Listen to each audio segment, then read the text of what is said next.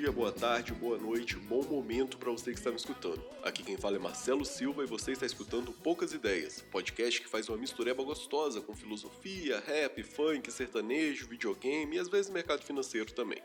No episódio de hoje, a gente vai falar sobre quem são os filósofos que contribuíram para o nazismo. Para quem não sabe, o nazismo foi um movimento político autoritário de direita que surgiu na Alemanha e defendia a supremacia da raça ariana sobre as demais. O Partido Nazista foi criado em 1919, sendo que em 1920 Adolf Hitler assumiu a presidência e instituiu pautas como anticomunismo e antissemitismo, ódio aos judeus, como diretrizes partidárias. Em 1933, o Partido Nazista, com o apoio principalmente dos alemães mais ricos, assumiu o poder na Alemanha e Hitler virou chanceler da Alemanha.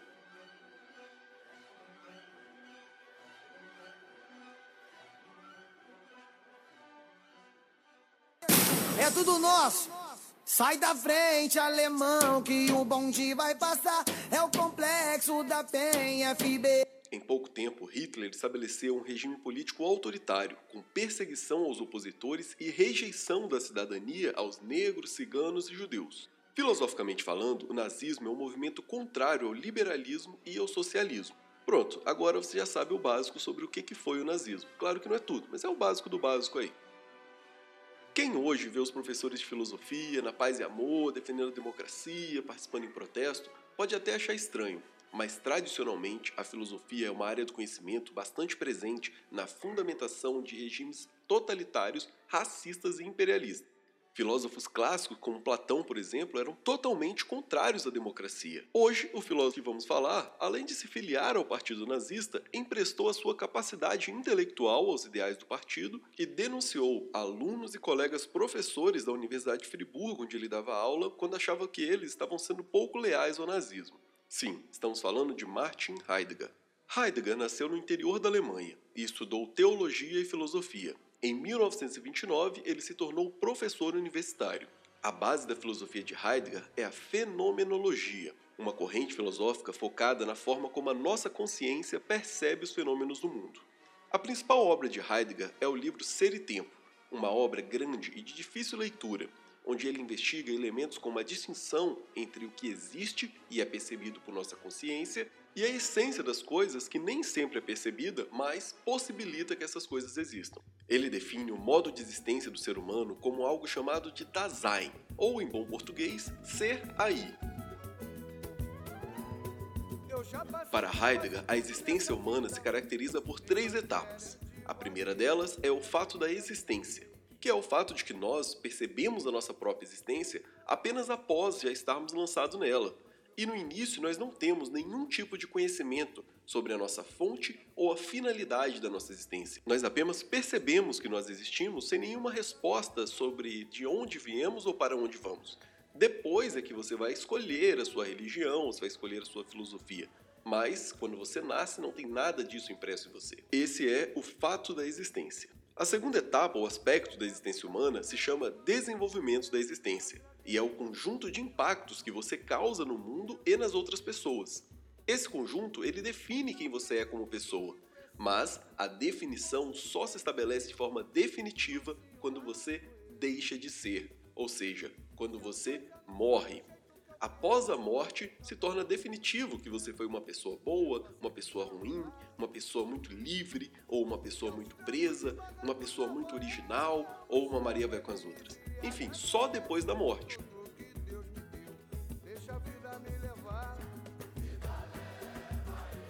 O terceiro aspecto, ou etapa da nossa existência, é o fato de que, durante o desenvolvimento da nossa existência, necessariamente nós nos encontramos com outras pessoas, causamos impactos na vida delas e elas também causam impacto em nossa vida. Esse impacto nem sempre coincide com aquilo que nós somos originalmente, com aquilo que você é enquanto pessoa.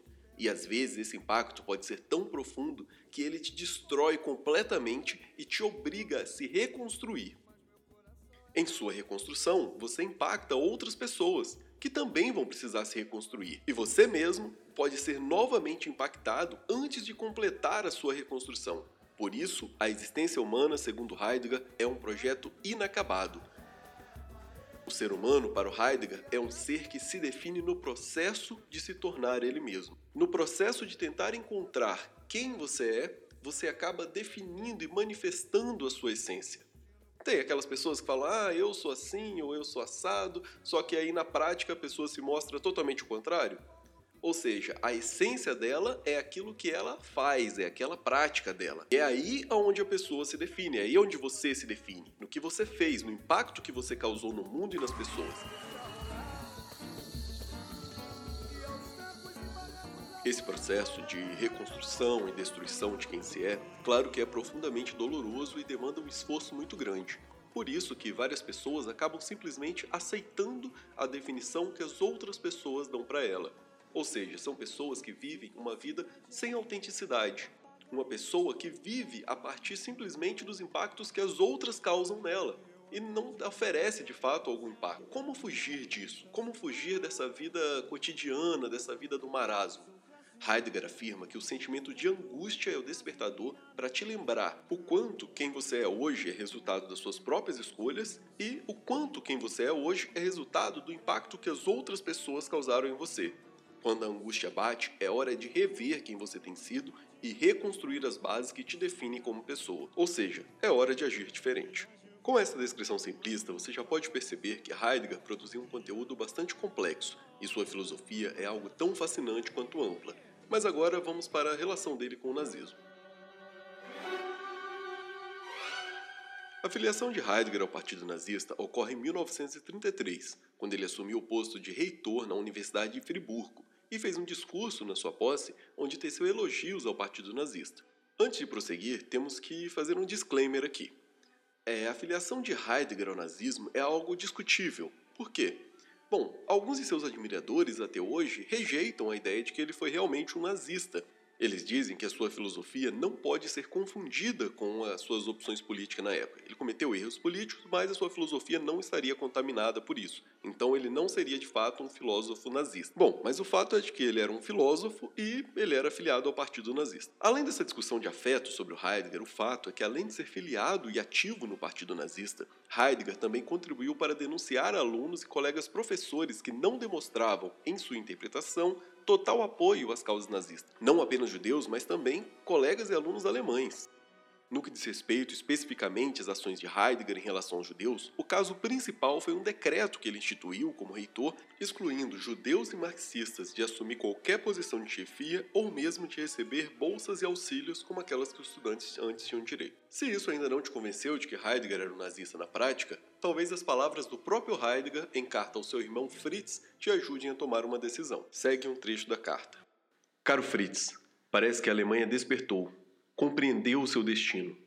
Gostaria que lesses o livro de Hitler, fraco nos capítulos iniciais autobiográficos. Já ninguém mais pode negar que este homem possui e sempre possuiu um seguro instinto político, quando todos nós ainda estávamos obnubilados. Fim de citação.